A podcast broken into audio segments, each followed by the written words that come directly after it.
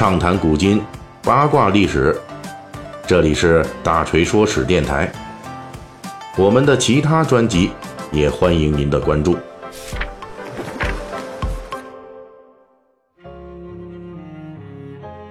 好，本期的大锤说史啊，我们继续来聊吃的啊。因为这个《长安十二时辰》呢，现在还在热播。那么从这个这这部剧的一开始啊。这雷佳音扮演的张小静在监牢里边，哎，被易烊千玺扮演的李泌派人给捞出来。雷佳音呢刚出来不久啊，那立即是在这个长安街头小吃摊上来上一大碗水盆羊肉啊，外带几个号称一窝蜜的火晶柿子。历史上的长安美食啊，成功的映射到了如今的陕西美食之上，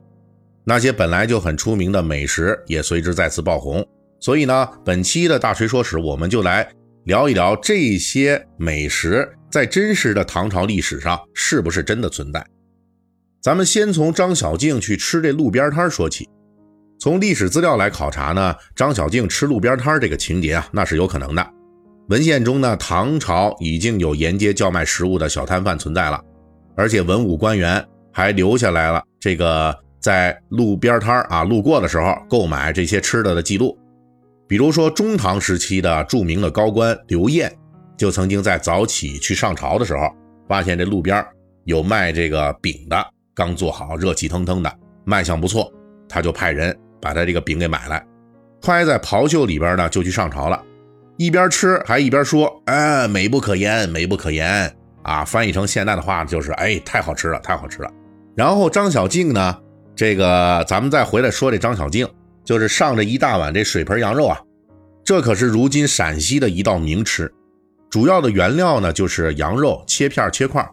水煮之后加上诸多的佐料而成，再配上面饼或者是锅盔。在水盆羊肉的这个这个具体做法方面呢，那么实际上对大锤来说呢，我是只只是会吃啊，不会做。但是为了方便大家的理解呢，我们用一个简单的叙述来告诉大家，就是。地道的陕西水盆羊肉啊，滋味浓厚，讲究的就是一个鲜。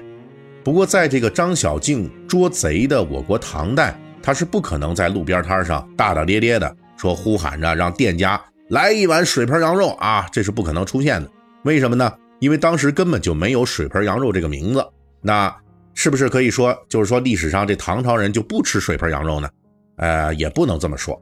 唐代啊，确实没有水盆羊肉这样的名字。但是那个时候，羊肉是唐朝长安居民的重要食材之一，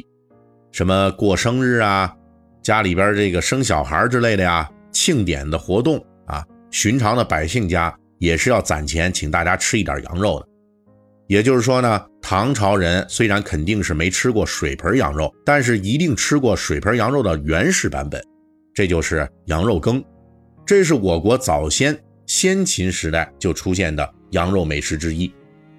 那具体来说，类似于水盆羊肉的做法，确实不是唐朝人吃羊的流行方式。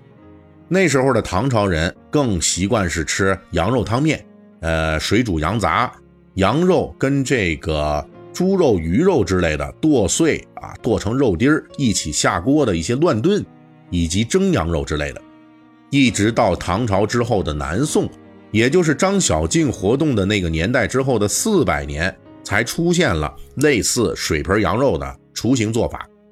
这就是南宋林洪所撰的《山家清供》一书中所提到的山煮羊。这山煮羊的具体做法呢，就是把羊肉切小片，放入砂锅里边煮烂，加入葱、花椒之类的。另外呢，还要加几枚这个杏仁儿啊，把这个杏仁捣烂了给加进去。而今天我们所吃到的水盆羊肉呢？大致要到明清时期才正式出现。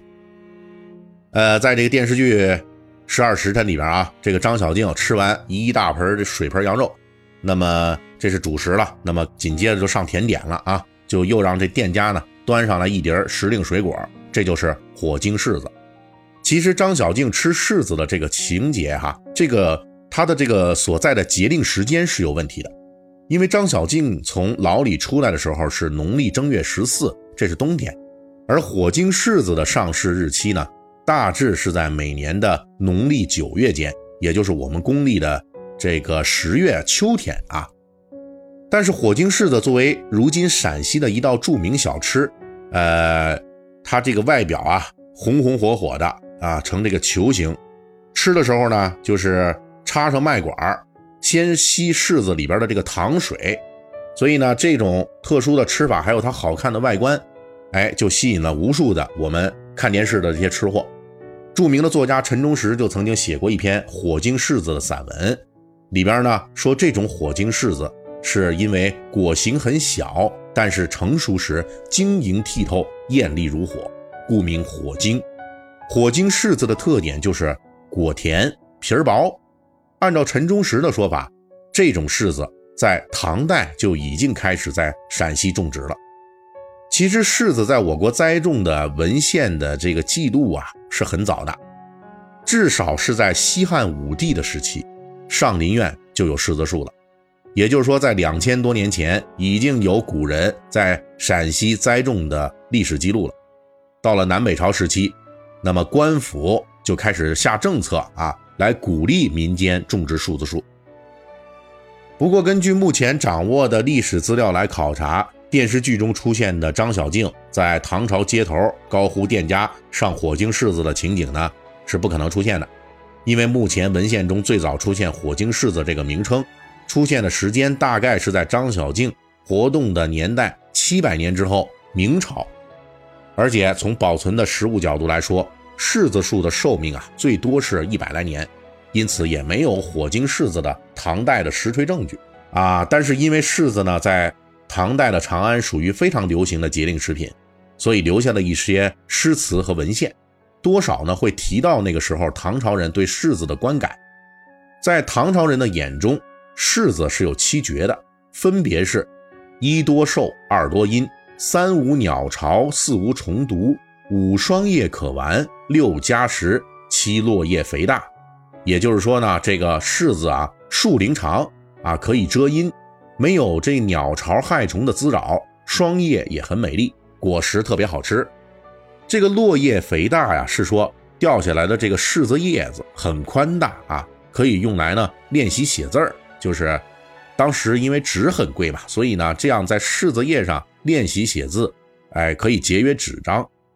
那就在这些文献中呢，我们依稀能够找到火晶柿子在唐代的可能的踪迹。比如唐朝诗人刘禹锡就专门写过一首诗，叫做《咏红柿子》，内容是这样的：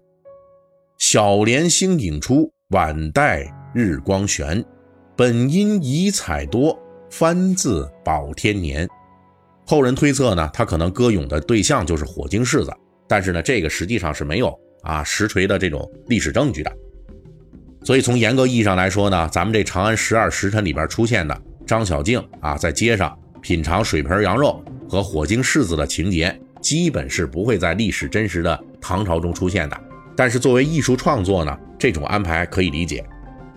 比如说，我们要。真的说按照历史的事实啊去创作这个电视剧，那安排张小静在这长安街头吃饭的时候，那只能说呢管这店家说你给我来一碗山煮羊啊。但是这个呢，大多数的电视观众一听的话就蒙圈了，毕竟水盆羊肉和这火晶柿子呢，哎知名度高一些啊。如果说弄一个大家都不太知道的，说我们古代的一道菜肴。恐怕呢，这导演就得被迫偏离故事主线，专门得花时间来跟观众解释一下这个山煮羊是什么东西，它是什么来历。况且这两样美食呢，虽然说从名字上来讲肯定不是唐代流传的，但是他们在唐代呢是否已经有雏形了，都是处于在史料行当里边，不能说一定没有的啊。所以呢，我们把这两样美食安排在这儿。作为陕西如今仍旧驰名的两种美食展现在大家面前，恐怕呢也是别有一番风味儿。本期大锤就跟您聊到这儿，喜欢听您可以给我打个赏。